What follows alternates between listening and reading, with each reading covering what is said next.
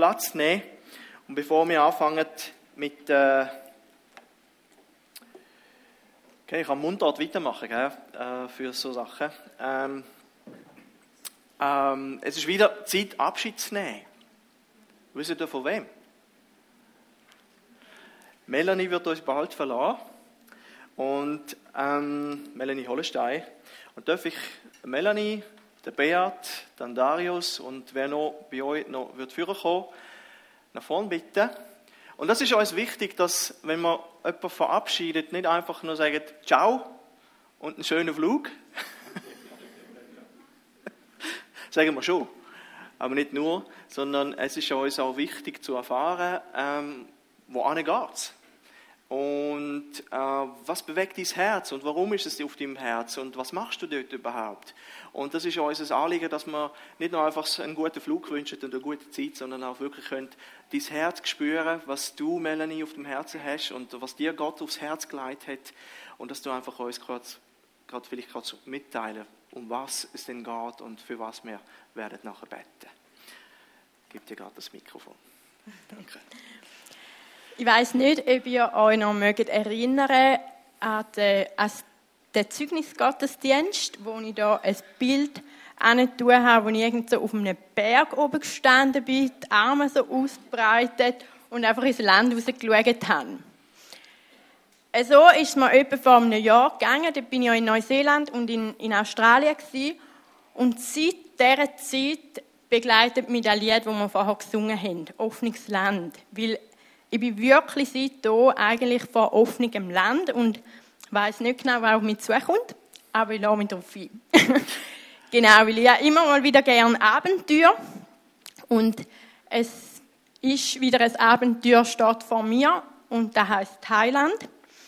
Ich werde für zwei Jahre auf Thailand gehen, an eine Schule dort unterrichten. Ich habe ein Herz schon länger dafür, zum ja, im Ausland unterrichten, um irgendwo eben in der Ferne zu sein, möglichst irgendwo im Busch. Es ist noch nicht ganz Busch jetzt, aber genau. ich werde für zwei Jahre auf, auf Thailand gehen. Super. Melanie wird noch im Anschluss an den Gottesdienst noch eine Viertelstunde ab 11, äh, also 11.15 Uhr noch ausführlicher darüber erzählen, was sie dort macht. Die Präsentation, da heißt, wer äh, Wort kann bleiben zulassen, da wird sie noch ausführlicher im Detail, im Detail. Und da wird noch der Darius von OMF, äh, das ist die Organisation, äh, wo das mitorganisiert, äh, auch noch ein bisschen erzählen über Organisation und um was es geht. Stehen wir auf und beten. Darius, kann ich dir das geben? Danke.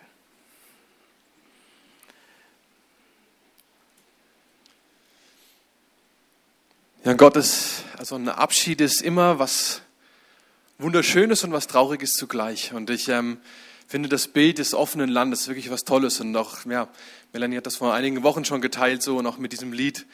Ähm, ich finde es fantastisch, dass er sich darauf einlässt. Ich natürlich auch als Organisation sind wir dankbar, wenn Leute sagen, hey, wir lassen uns darauf ein. Ähm, aber ich freue mich vor allem auch für sie, dass sie diesen Schritt macht. Und ich will jetzt nichts aus der Predigt vorgreifen, aber ich fand es gerade so ermutigend, den Zielgedanken zu lesen auf dem Zettel, wo es heißt, wahre Nachfolge stellt Jesus höher als alles andere. Und das wirst du überreich beschenken. Und das ist unser Gebet für Melanie an diesem Morgen, dass sie das erleben wird. Dass sie das erleben wird, dass du bei ihr bist und dass du sie trägst. Und dass du sie gebrauchen wirst an diesem Ort, um den Kindern zu dienen, an der Schule, um ihren Kollegen zu dienen um ganz anderen Menschen zu dienen, von denen sie jetzt noch gar nichts weiß, dass sie da sind. Wir sind total gespannt zu hören, was sie berichten wird. Und ich bin total ermutigt, auch an diesem Vormittag zu sehen, so dass sie eine große Gemeinde hat, die hinter ihr steht, die für sie betet. Und ich möchte dich bitten, dass du wirklich Einzelnen das ganz besonders auch aufs Herz legst, weil das ist bei allem Abenteuergeist Gott. Das geht hier nicht einfach nur um ein menschliches Abenteuer, sondern es ist Melanies Herz, dass du groß wirst dass du groß wirst in Thailand und dass gerade auch da Kinder vielleicht wirklich dich zum ersten Mal erleben, die später selber rausgehen wieder und deinen Namen groß machen. Und wir haben es gesungen vorhin, du bist der Löwe und das Lamm. Und ich, ich bitte dich, dass Melanie das ganz persönlich erleben darf. Dass du der Löwe bist, der, der vorweggeht und der brüllt und wo alles still sein muss, was irgendwie in den Weg kommen kann. Und wo sie keine Angst haben muss, egal was kommt. und dass du gleichzeitig das Lamm bist, dieser der nahbare, auch was Eugen gerade gesagt hat, der zarte, sanfte Gott, der, der so diese persönliche, intime Beziehung sich danach sehnt und dass sie das erleben darf in dieser Zeit, wo sie Freunde und Gewohntes und, und vermeintliche Sicherheiten, alle diese Dinge zurücklässt, dass du ihr Herr bist, der ihr ganz, ganz nah ist. Und so segne ich dich, Melanie, mit diesem, ja, mit dieser Freude, die aus dieser wirklichen Sicherheit in Gott kommt. Heute Morgen habe ich den Herrn gefragt, was, äh, was er der Melanie könnte mitgeben könnte. Ich habe so einen Stecker und einen Stab vor mir gesehen. Und auch der Heilige Geist, wo das Volk leitet durch die Wüste durch. Und ja, ich segne dich einfach mit dem Stecker und mit dem Stab vom Hirt, wo mitgeht. Ich habe also ein Bild gefunden. Jesus in Mitte von seinen Schäfen und Schaf als Seelsorger, wenn man ein Schafherde sieht, dann denke ich immer an unsere Seele, wo alles so kreucht und fleucht und umeinander kumpelt. Er hirtet, er hirtet auch deine Seele. Er hirtet nicht nur deine Wege mit seinen Stecker und Stab, leitet nicht nur, ähm, lenkt und leitet nicht nur in Umstände und auf Wege, sondern er, ich segne dich auch dass er deine Seele hirtet, auch da Stecken und Stab, wo dich schützend und begleitend umgibt. Und ich segne dich mit dem Heiligen Geist, wo leitet in alles auch, was wir nicht wissen, was auf dich zukommt, aber er weiß es. Und Herr, ich danke dir, dass wir nicht bitten, dass du dort bist in Thailand bei der Melanie. Du bist schon dort. Und du hast alles vorbereitet.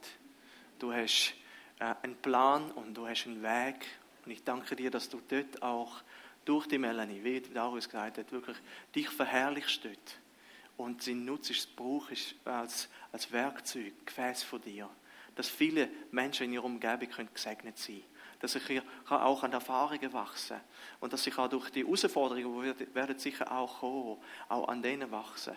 Und in dem Wissen, dass du gegenwärtig bist, dass du alles unter Kontrolle hast. Und ich segne sie und ihren Weg und alles, was wird passieren, dass es alles wird zum Guten dienen. Danke dir dafür. Amen. Amen. Bist gesegnet, Melanie? Danke. Kann wieder Platz nehmen. Nochmal Viertel ab elf werden äh, die Präsentation. Da heißt, wer wird, nicht will bleiben, dann spätestens Viertel ab elf einfach äh, den Raum verlassen, damit man in Ruhe kann der Präsentation folgen ähm, Ein kurzes Wort zu den Müttern. Einen wunderschönen Muttertag. Ich habe versucht, irgendwas über die Mütter zu sagen in der Predigt und dachte, nächstes Mal da wäre irgendwo Gewalt im Text angetan und der Text war ausgewählt. Und das ist durchaus so, dass ich am Muttertag auch etwas zu den Müttern sage, aber äh, nicht jedes Mal. Ähm, und es kann auch sein, dass ich nur eine Predigt über die Mütter, aber es muss auch nicht am Muttertag sein. Also lasst euch überraschen. Ähm, aber alles Gute. Ich habe mal einfach aus Spaß kalkuliert, wie oft hat Eva Windeln, äh, nein, wie oft haben wir äh, Windeln gewechselt. Und ich bin dann irgendwo auf, bei vier Kindern, wenn man eineinhalb Jahre wickelt, auf die vier, viereinhalbtausend Mal gekommen bei vier Kindern. Und ich dachte, Mann, oh Mann, der große Teil, das war die Eva. Und, und das ist nur ein kleiner Teil von Muttersein und, und ihr seid wertvoll in den Augen des Herrn und ähm, danke für alles, was ihr tut und der Herr sieht es auch. Ihr Männer auch. Wir sind auch in Bilde Gottes geschaffen. Habt ihr gewusst, dass Gott weder Mann noch Frau ist? Ja. Gott ist Geist, oder? Gott ist Geist. Gott ist nicht ein biologisches Wesen. Gott offenbart sich als Vater, aber alles, was die Frau hat, hat er in sich, oder nicht? Und alles, was der Mann hat, hat er auch in sich. Gott ist ein Geist und nicht ein Mann oder eine Frau. Er ist beides. Schwierig zu verstehen, aber vielleicht ermutigt das die Frauen. Wollen wir einsteigen? Jesus und der reiche Jüngling. Ich möchte gerade mit dem Text beginnen. Ein Text, der kein Happy End hat, aber dennoch wertvoll. Und wir sind immer noch in der Reihe Jesus und die Menschen. Und wir verlassen das Johannesevangelium und äh, werden jetzt äh, zweimal mindestens das Matthäusevangelium anschauen. Und ein sehr wichtiges Gespräch zwischen diesem jungen Mann und ähm, Jesus anschauen. Kapitel 19, Verse 16 bis 30. Und siehe, einer trat herbei und sprach zu ihm, Lehrer, was soll ich Gutes tun, damit ich ewiges Leben habe? Er aber sprach zu ihm, was fragst du mich über das Gute? Einer ist der Gute. Wenn du aber ins Leben hineinkommen willst, so halte die Gebote. Er spricht zu ihm, welche? Jesus aber sprach, diese. Du sollst nicht töten, du sollst nicht Ehe brechen, du sollst nicht stehlen, du sollst nicht falsch Zeugnis geben, ehre den Vater und die Mutter und du sollst deinen Nächsten lieben wie dich selbst. Der junge Mann sprach zu ihm, alles dies habe ich befolgt. Was fehlt mir noch? Jesus sprach zu ihm, wenn du vollkommen sein willst, so geh hin, verkaufe deine Habe und gib den Erlösten Armen und du wirst einen Schatz im Himmel haben. Und komm, folge mir nach. Als aber der Mann, der junge Mann, das Wort hörte, ging er betrübt weg, denn er hatte viele Güter. Jesus aber sprach zu seinen Jüngern, wahrlich, ich sage euch, schwer wird ein Reicher in das Reich der Himmel hineinkommen. Wiederum aber sage ich euch, es ist leichter, dass ein Kamel durch ein Nadelohr Öhr geht, als dass ein Reicher in das Reich Gottes hineinkommt. Als aber die Jünger es hörten, gerieten sie ganz außer sich und sagten, wer kann dann gerettet werden? Jesus aber sah sie an und sprach zu ihnen, bei Menschen ist dies unmöglich, bei Gott aber sind alle Dinge möglich.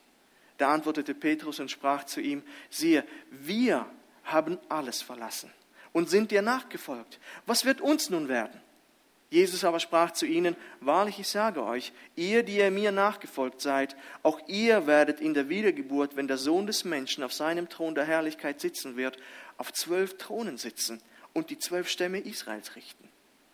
Und ein jeder, der Häuser oder Brüder oder Schwestern oder Vater oder Mutter oder Kinder oder Äcker um meines Namens willen verlassen hat, wird hundertfach empfangen und ewiges Leben erben.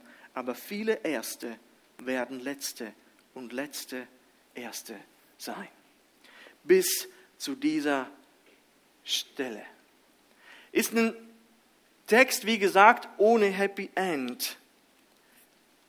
Und ich glaube, wenn man Jesus durch eine andere Person ersetzen würde und einfach die Geschichte mal aus dem Kontext reißen, würden, glaub, nicht viele Christen sagen, das ist aber lieblos, wie du mit diesem jungen Mann umgegangen bist. Jesus spricht die Wahrheit, weil er uns liebt. Jesus spricht immer die Wahrheit, weil er uns liebt. Jesus erwartet kompromisslose Nachfolge weil er uns liebt. Und ich versuche das immer wieder aus Jesu Perspektive zu betrachten. Warum? Warum erwartet er von uns, dass wir ihm nachfolgen sollen? Er sagt, er kommt ja nicht einfach nur zu uns und sagt, folge mir nach, obwohl er das könnte. Er könnte sagen, folge mir nach, sondern er sagt doch, folge mir nach, weil ich dich liebe und weil ich Unglaubliches für dich geleistet habe. Und zwar ist Jesus noch nicht für diesen Mann gestorben, aber schon, schon da ist in seinem Leben so viel Segen gewesen bei diesem, bei diesem reichen Jüngling, dass, dass Gott sagt, du müsstest eigentlich alles fallen lassen und mir nachfolgen, weil ich repräsentiere diesen Herrn. Ich bin dieser Gott und ich erwarte von dir radikale und kompromisslose Nachfolge. Keine 40 Prozent, keine 50 Prozent, keine 90, 95 oder 99 Prozent, sondern komplett und alles von dir. Aber dieser Mann ist nicht bereit. Dieser Mann ist nicht bereit. Und er geht weg. Und ich, ich bin immer so, ein, manchmal, wenn ich Bibelstellen, eigentlich bin ich immer Realist, meine ich, aber wenn ich so Bibelstellen lese mit solchen Enden, denke Herr, vielleicht hat er sich noch später bekehrt. Aber wir wissen es nicht. Bei Nikodemus haben wir den Eindruck, er kommt doch zweimal vor und, und vor allem bei der Grablegung Jesu kommt Nikodemus mit Josef von Arimathea, nehmen sie Jesus herunter. Da merkst du, bei Nikodemus, den wir angeschaut haben vor ein paar Monaten, ist etwas im Herzen passiert. Aber was bei diesem Mann schlussendlich passiert im Nachhinein, wissen wir nicht. Und so können wir einsteigen aber einfach schon vorausschicken, das, was Darius auch im Gebet sagt. Das ist der Zielgedanke. Und das war auch meine Hoffnung und mein Gebet, dass Jesus Nachfolge bei uns in unserem Leben über allem anderen steht. Das ist der unbestrittene, unangefochtene Platz. Und der ist reserviert für Jesus. Und wer so Jesus nachfolgt, wird überreich beschenkt werden. Wollen wir den ersten Punkt anschauen? Ich merke, ich habe keinen Pointer. Er ist verschwunden. Können wir einfach den ersten Punkt einblenden? Genau. Was ist das Problem? Und wir sehen, das Problem ist Götzendienst. Der Mann, der zu Jesus kommt, ist der Traum aller Schwiegermütter. Schwiegermütter, ich wünsche euch gute Söhne, so wie mich.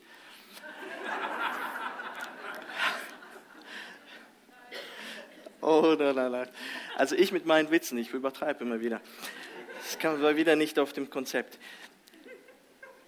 die, es ist wirklich ein Traum aller Schwiegermütter. Er kommt zu Jesus mit einem Anliegen. Er, er kommt nicht nur, er rennt zu ihm hin. Hier in unserem Text sehen wir nicht, aber wenn man die Synoptiker, also die alle drei Evangelien zusammenlegt, haben wir immer wieder Details, die andere Evangelisten einfach nicht für allzu wichtig gehalten haben. Aber Markus berichtet uns da, da, darüber im 10, 17. Er rennt zu Jesus hin. Er kommt nicht einfach. Er rennt zu Jesus hin und fällt auf seine Knie und stellt dann erst diese Frage. Er ist ist jung, steht bei uns hier im Text, was ein Alter für die Juden von zwischen 20 und 40 Jahren ungefähr heißt. 20 wäre wahrscheinlich etwas jung, aber früher lebte man nicht lange, mit 60 warst du schon ein Greis, also für die damalige Zeit zwischen 20 und 40 wahrscheinlich. Er hat viel erreicht im Leben, er war reich und er war angesehen und das war in Israel damals die Annahme, dass wenn jemand reich war, erfolgreich, vermögender Mensch, dass er die Gunst Gottes hatte. Denn Reichtum wurde von Gott gegeben. Nicht ganz verkehrt, aber man ist immer automatisch davon ausgegangen, dass dieser Mensch nicht nur gesegnet ist zu Lebzeiten, sondern dass dieser Mensch auch unbedingt in den Himmel auffahren wird. Denn wenn Gott schon jetzt segnet, wie kann da die Tür zum Himmel verschlossen sein? Beste Chancen auf das ewige Leben. Dazu war ein Oberer, Lukas 18, 18, steht bei uns nicht im Text, aber äh, Gerhard Meyer schreibt in seinem Kommentar, was wohl ein leitendes Mitglied einer Synagoge bedeutet. Also Oberer, das könnte sein im Militär, aber wahrscheinlich ist er genauso wie Nikodemus, vielleicht sogar ein Mitglied des Sanhedrin gewesen. Und ich habe gedacht, vielleicht kannten sich die beiden, diese reiche Jüngling und ähm, Nikodemus. Er kam wahrscheinlich aus pharisäischen Kreisen und er stellt eine sehr wichtige Frage. Ich finde, bis dahin ist wirklich alles super. Er ist aufrichtig in seiner Fragestellung. Er meint es ernst und Menschen wollen ewig leben. Vielleicht nicht alle.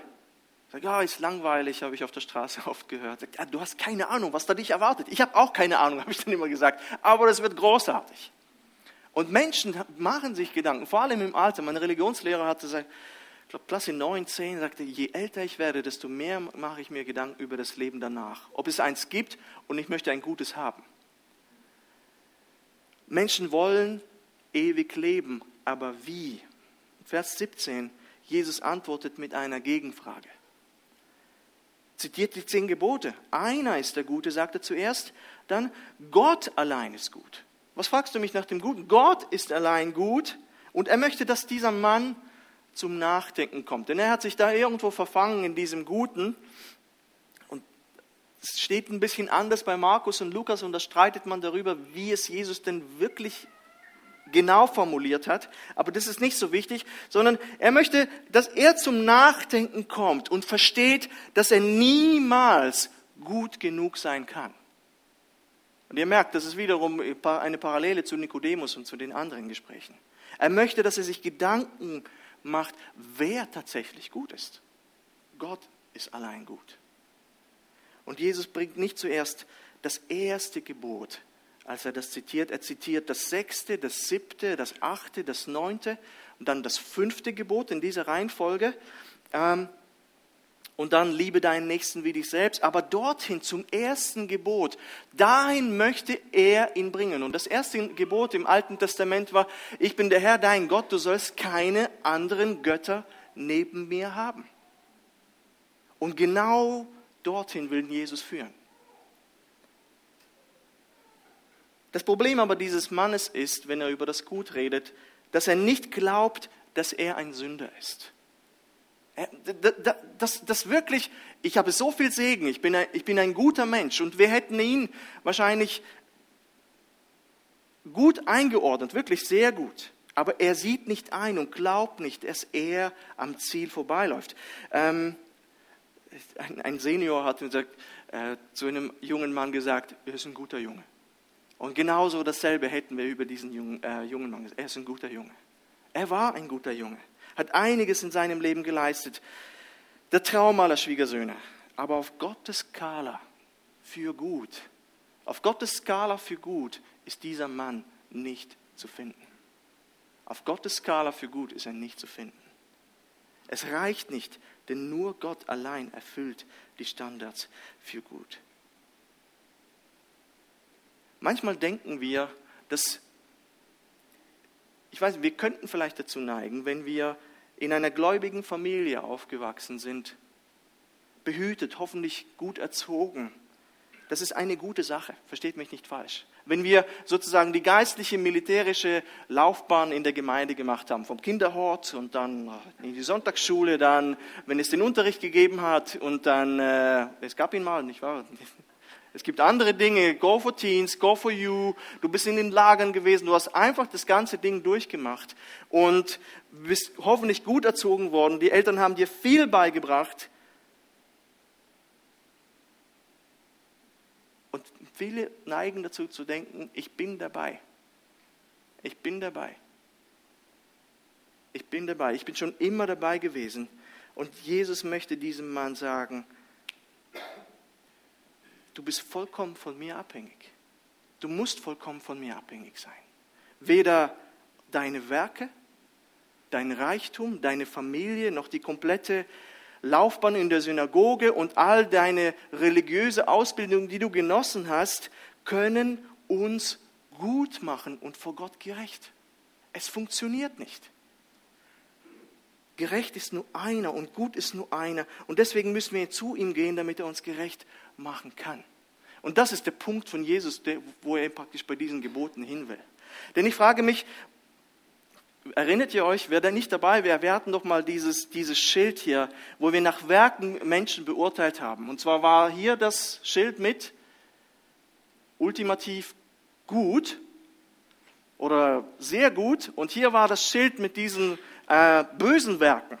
Und ich glaube, wir hatten hier irgendwo Hitler auf ganz rechts, wir hatten Donald Trump, Michael Jackson, dann hatten wir hier Mutter Teresa,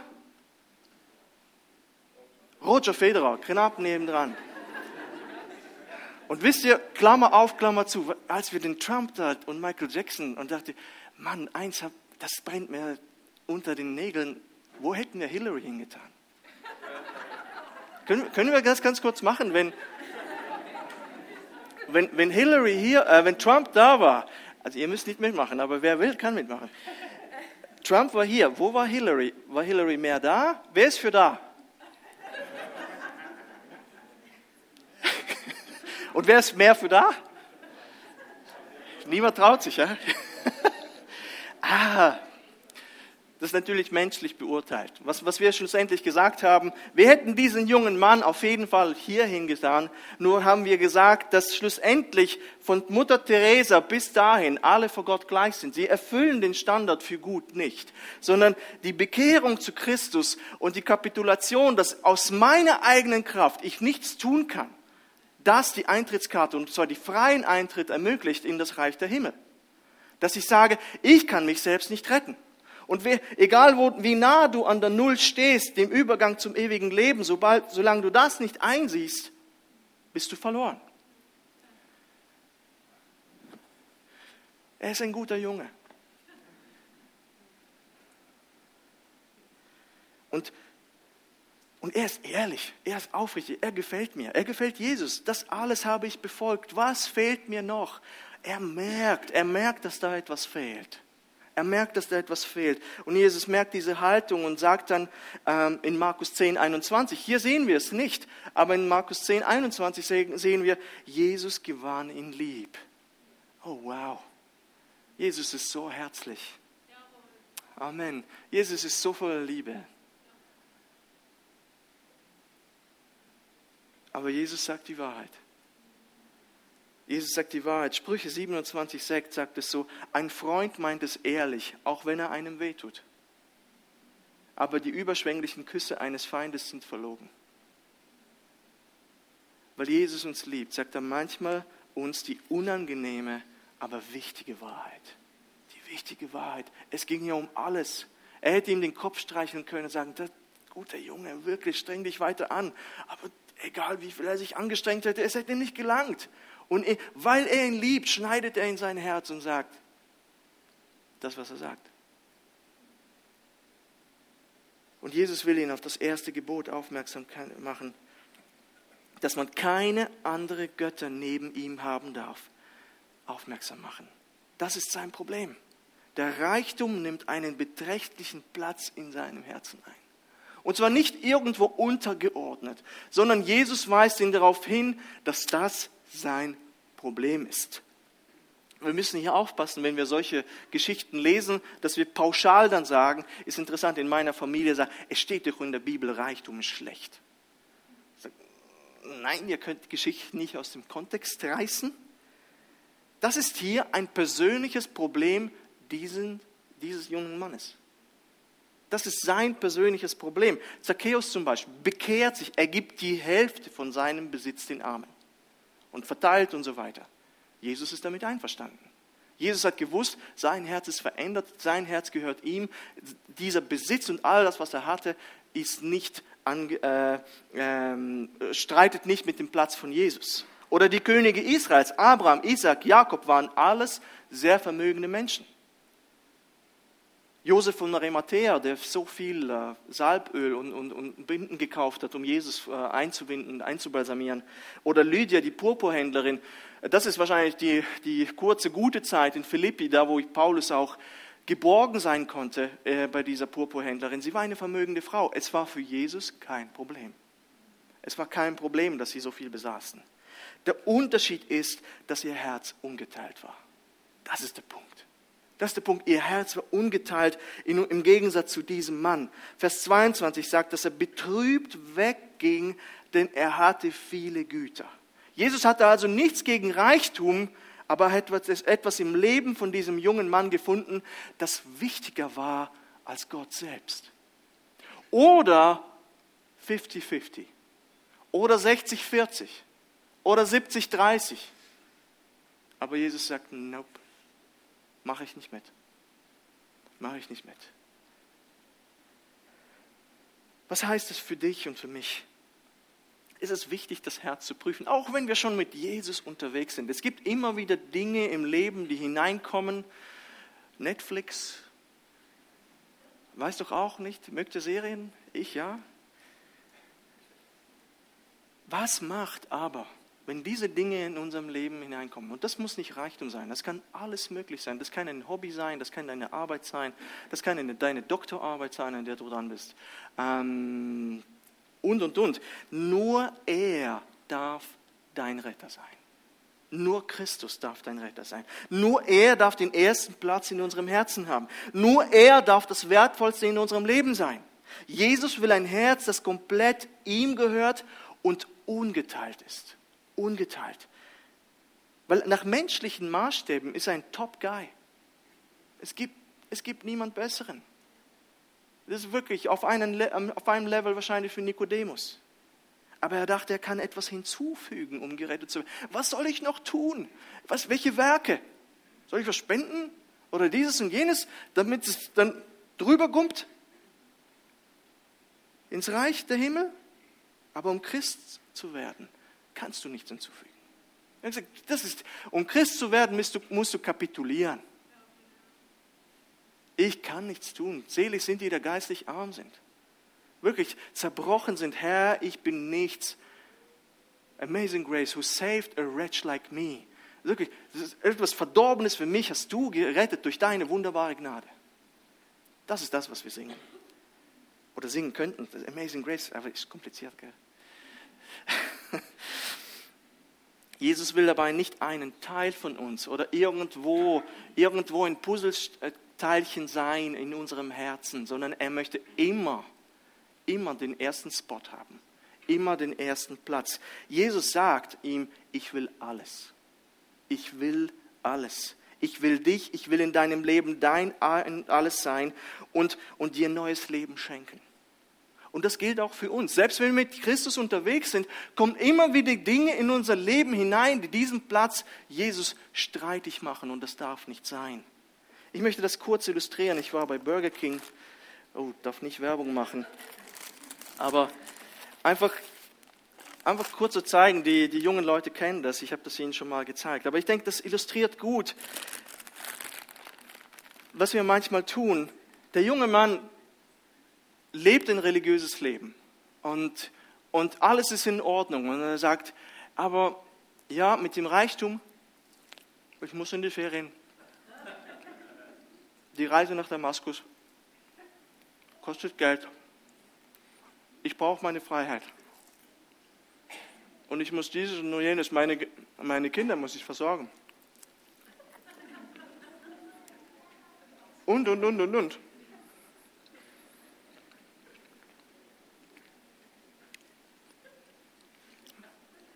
Jesus, du verstehst mich.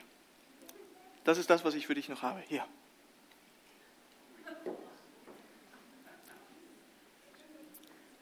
Das ist zwar der Nummer eins Platz, aber tut mir leid, das geht nicht. Er muss nicht anderes. Wie geht es dir? Wie geht es dir? Manchmal denken wir, dass Jesus nicht alles gehört. Herr, ich habe Ferien, ich kann nicht dieses und jenes machen für dich. Netflix, ich habe keine Zeit für Gebet. Gamen, Entertainment, Schule. Ich bin so müde, ich komme nur einmal im Monat in den Gottesdienst. Hier.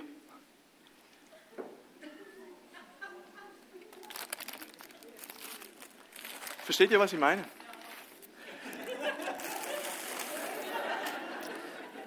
Ich habe noch nie gegessen während einer Predigt. Doch, bei den Jungen. Sorry, ich, ich hoffe, euch ist nicht schlecht geworden. Was will ich sagen? Aber manchmal haben wir das Gefühl, dass Gott begeistert ist. Dass er begeistert ist von den Resten. Dass Gott hinläuft und sagt, oh, wirklich, ist das für mich? Ist das für mich? Du gibst mir das, die Reste von dem, sonst hast du keine Zeit für mich und keine Ahnung. Ein, ein junger Pastor oder ein Pastor hat mir mal erzählt, er hat gesagt, das ist interessant, wir kamen immer in den Gottesdienst und, und, und, und, und ähm, wir haben gebetet und eigentlich hatten wir nie Lust auf irgendwas und der, Pastor, äh, der Jugendpastor hat immer gesagt, kommt, kommt, strengt euch an, singt ein bisschen mehr. Ja, Mädchen, ihr singt jetzt und die Jungs, ihr singt jetzt und kommt alle zusammen. Wer singt lauter und keine Ahnung. Ja, okay, singen wir halt lauter und keine Ahnung. Und er hat den Eindruck bekommen, dass Gott zufrieden ist mit dem. Ja, okay, gebe ich ein bisschen, okay, singe ich ein bisschen lauter und so weiter. Und er hat gemerkt, wow, Gott ist damit nicht zufrieden. Ich lese hier Dinge, von denen mit denen Gott nicht zufrieden sein kann. Ich, muss, ich will alles geben. Ich will alles geben. Ich, ich habe einfach einen Text aus dem Amos und ich denke, das ist eine Seite vom Herrn, die wir einfach kennen müssen. Er ist ein weicher, ein zärtlicher, ein herzlicher Gott. Ein, ein weicher Löwe. Aber dieser Löwe äußert auch mal seine Meinung. Er sagt auch in Amos zum Beispiel, diese Herzenshaltung der Menschen, das sind gläubige Juden gewesen, Israeliten, die, Jesus, die Gott nachgefolgt sind. Und er sagt in Amos 5, ich hasse und verachte eure religiösen Feste und kann eure feierlichen Zusammenkünfte nicht riechen. Ich will eure Brand- und Speisopfer nicht haben, die Friedensopfer eurer Mastkörper will ich nicht sehen. Hört auf mit dem Lärm eures Lobpreises, eure Anbetungsmusik werde ich nicht mehr anhören. Stattdessen will ich Recht fließen sehen wie Wasser. Lebt nach meinen Geboten. Du, tut mich auf die erste Stelle setzen. Und Gerechtigkeit wie ein Fluss, der niemals austrocknet. Malachi sagt auch, Malachi darf man nicht lesen, wenn man zartes Gemüt ist. Wenn ihr blinde Tiere als Opfer darbringt, ist das etwa nicht schlecht? Und ist es nicht schlecht, blinde Tiere? Hier, ja, die, die guten Tiere, da, ich habe dein Fest und, und dieses, jenes und keine Ahnung. Ähm, aber hier, den Rest kannst du haben, Herr. Ist das nicht schlecht? Und ist es nicht schlecht, verkrüppelte und kranke Tiere zu opfern? Bringt doch einmal, einmal eurem Statthalter solche Gaben. Wird er euch dann etwa noch freundlich und wohlwollend begegnen? spricht der allmächtige Herr auf, bittet Gott gnädig zu sein. Aber wenn ihr so etwas getan habt, warum sollte er euch dann noch wohlwollend begegnen? fragt der allmächtige Herr. Ich wünschte, jemand von euch würde die, Tiere des Tempels, die Tore des Tempels zuschließen, damit ihr auf meinem Altar keine nutzlosen Opferfeuer anzündet. Ich habe keine Freude an euch, spricht der Herr, der Allmächtige. Und das Opfer aus eurer Hand ist mir nicht angenehm. Wow, das sind ernste Worte. Das sind ernste Worte. Der Herr will seinen Platz nicht streitig machen im Herzen. Ich will, dass ihr mir alles gibt. Und alles. Und ein ungeteiltes Herz. Asaf sagt es in Vers 25, äh, Psalm 73. Wen habe ich im Himmel außer dir? Und auch auf der Erde habe ich nach nichts verlangen, wenn mich nur dich bei mir weiß. Gehen wir weiter. Die Lösung. Die Lösung ist radikale Gnade. Bei Jesus ist nichts Einbahnstraße, auch wenn er nur verlangen könnte. Er bringt. Er könnte zwar einfach hinstehen und verlangen, dass wir alles für ihn geben, aber jetzt dreht er sich zu seinen Jüngern und sagt in Vers 23, wahrlich, ich sage euch, schwer wird ein Reicher in das Reich der Himmel hineinkommen. Und das stimmt. Reichtum ist durchaus eine Gefahr. Materialismus züchtet Stolz, Unabhängigkeit von allem und von allen. Geld kann uns täuschen, eine falsche Sicherheit erschaffen. Materialismus lenkt unser Herz auf diese Welt anstatt auf den Himmel oder auf den Herrn. Und wir können nicht beidem dienen, sagt Jesus in der Bergpredigt. Aber ich denke, statt dem Reichtum können wir viele andere Dinge einfügen, die, die den Platz von Jesus uns streitig machen können. Aber Gott will alles haben. Und Jesus bringt dann eine bekannte Illustration, um zu zeigen, wie unmöglich es ist, außerhalb der Gnade in das Reich der Himmel zu kommen. Er sagt, es ist leichter, dass ein Kamel durch ein Nadelöhr geht. Und er meint es nicht symbolisch. Ich wollte eine Nadel bringen, dann habe ich sie verloren. Und Jesus meint das wörtlich, dieses Nadelöhr, dieses Tor, von dem man spricht, kam eigentlich erst im Mittelalter auf. Das kann nicht sein, dass Jesus das meinte. Sondern er meinte wirklich, ein Kamel durch ein Nadelöhr, das funktioniert nicht. Eins der größten Tiere, die man damals kannte. Und die Jünger sind geschockt. Wer kann dann gerettet werden? Sie haben ihren eigenen Eindruck von diesem Mann gewonnen. Er war fast perfekt, demütig, bescheiden, suchend, moralisch in Ordnung. Roger Federer, wirklich. Gesegnet durch Reichtum. Und darum auch die Reaktion der Jünger, die sagen nach dem Motto, Jesus, du übertreibst. Come on, du kannst es nicht tun. Wenn mal langsam, du kannst ihn nicht einfach weggehen lassen. Dieser Mann ist doch so gut. Sie kommen aus diesem jüdischen Denken, je reicher du bist, desto gesegneter und näher bei Gott bist du. Aber Jesus dreht alles auf den Kopf. Es ist schwieriger für den Reichen. Wer dann, fragen sich die Jünger, wer dann? Und Vers 26 ist unser Schlüsselvers.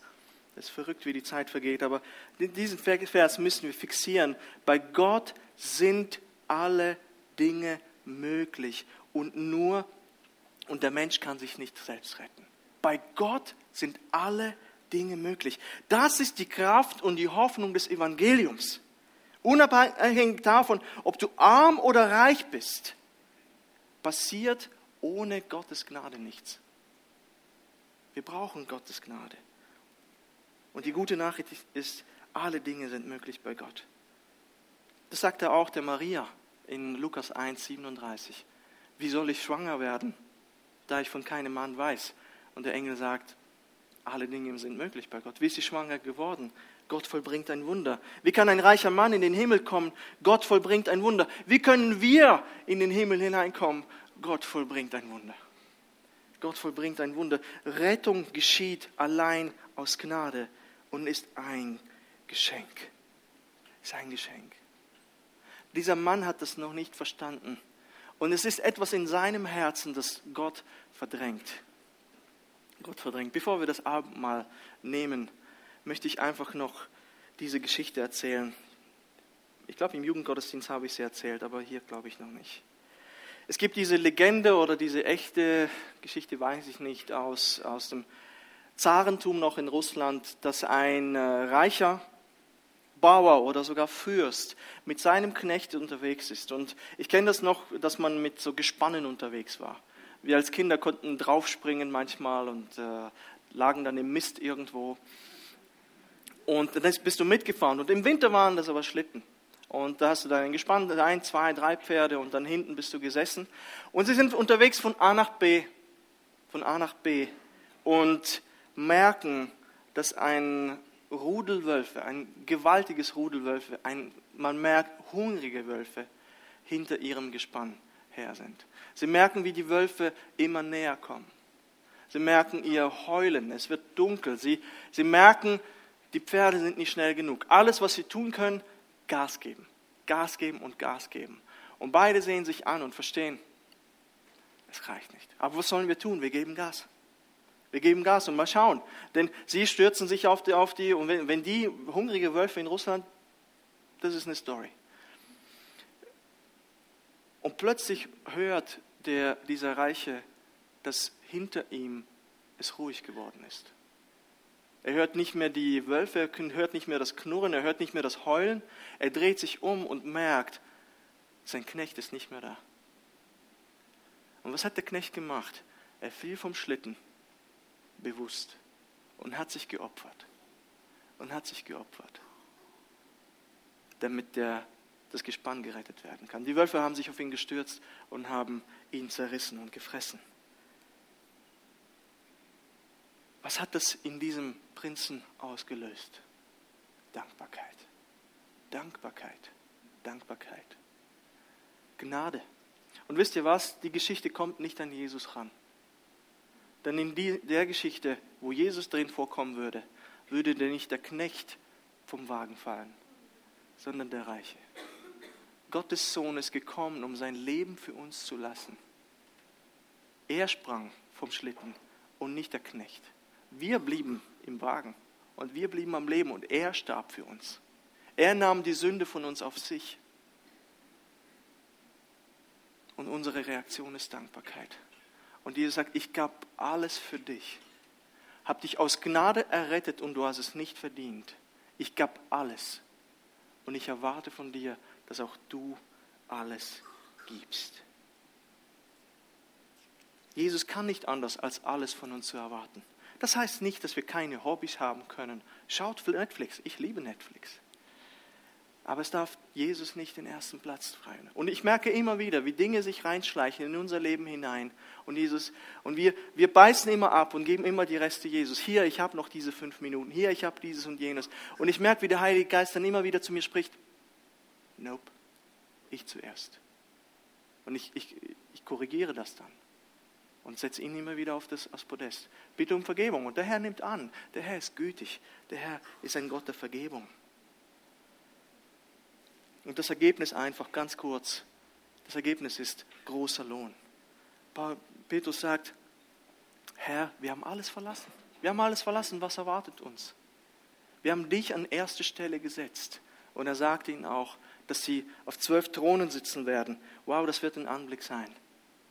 Das wird ein Anblick sein. Es wird darüber gestritten, ob es tatsächlich die zwölf Stämme Israels sind oder ob das symbolisch für uns alle gemeint ist. Vollkommen egal. Und dann werden sie noch viele Geschwister, das ist symbolisch gemeint, man kann nicht 100 Mütter haben, aber ihr werdet viel mehr haben. Ihr habt zum Teil viel aufgegeben, aber ihr habt viel mehr gegeben. Als ich zum Glauben gekommen bin, ich habe das noch nie erlebt, dass man in der Familie so streiten kann. Als ich zum Glauben gekommen bin, habe ich mich radikal verändert und meine Eltern waren kurz davor, mich in die Psychiatrie einzuliefern, weil sie dachten, der spinnt. ja, das stimmt. Ich bin, ich bin voll Jesus nachgefolgt. Mein Kleidungsstil hat sich geändert. Ich habe andere Musik gehört. Ich habe angefangen, von Jesus zu erzählen. Und ähm, alles, alles gut gewesen. Und, und da habe ich gemerkt, was es heißt, du bist kurz davor, deine Mutter und deinen Vater zu verlieren. Und das wurde mehr oder weniger mir angedroht. Ich habe alle meine Freunde verloren. Aber ich konnte nicht anders. Ich musste diesem Jesus nachfolgen. Und wie die Gemeinde mich aufgenommen hat, wie viele wie viel Mütter, Schwestern, Brüder ich dort gewonnen habe. Und Gott ist, hat es belohnt. Mittlerweile sind wir mit den Eltern komplett versöhnt. Sie kommen manchmal in die Gottesdienste. Mein Vater bittet mich manchmal am Tisch zu beten. Aber all das, weil ich, und das ist nicht ich, Gott hat es gemacht, aber weil ich Jesus an die erste Stelle gesetzt habe. Und er sagt, reicher Lohn, großer Lohn wird kommen. Und ihr seid mein Lohn. Wir sind einanders Lohn.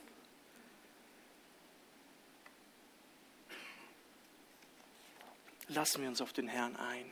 Er hat sagt im Malachi dann, nachdem er so schwere Vorwürfe diesen Israeliten macht, er sagt, bringt all den Zehnten, was bis jetzt macht ihr es nicht, die Predigt ist nicht über den Zehnten, aber bringt mir alles in voller Höhe in mein Vorratshaus, auf das ich in meinem Hause Speise ist, und prüft mich. Lasst euch auf mich ein und macht mich zu Nummer eins und prüft mich hiermit, spricht der Herr Zebe, ob ich euch dann nicht des Himmels Fenster auftun werde und Segen herabschütten werde, die Fülle. Prüfen wir doch den Herrn. Setzt den Herrn immer wieder auf die Eins und lass dich segnen. Vielleicht hast du den Herrn noch nie gekannt. Lass dich auf ihn ein. Prüf ihn und du wirst gesegnet werden. Amen. Wir werden jetzt das Abendmahl nehmen. Darf ich äh, die Gail nach vorne bitten und die Person, die ich angefragt habe?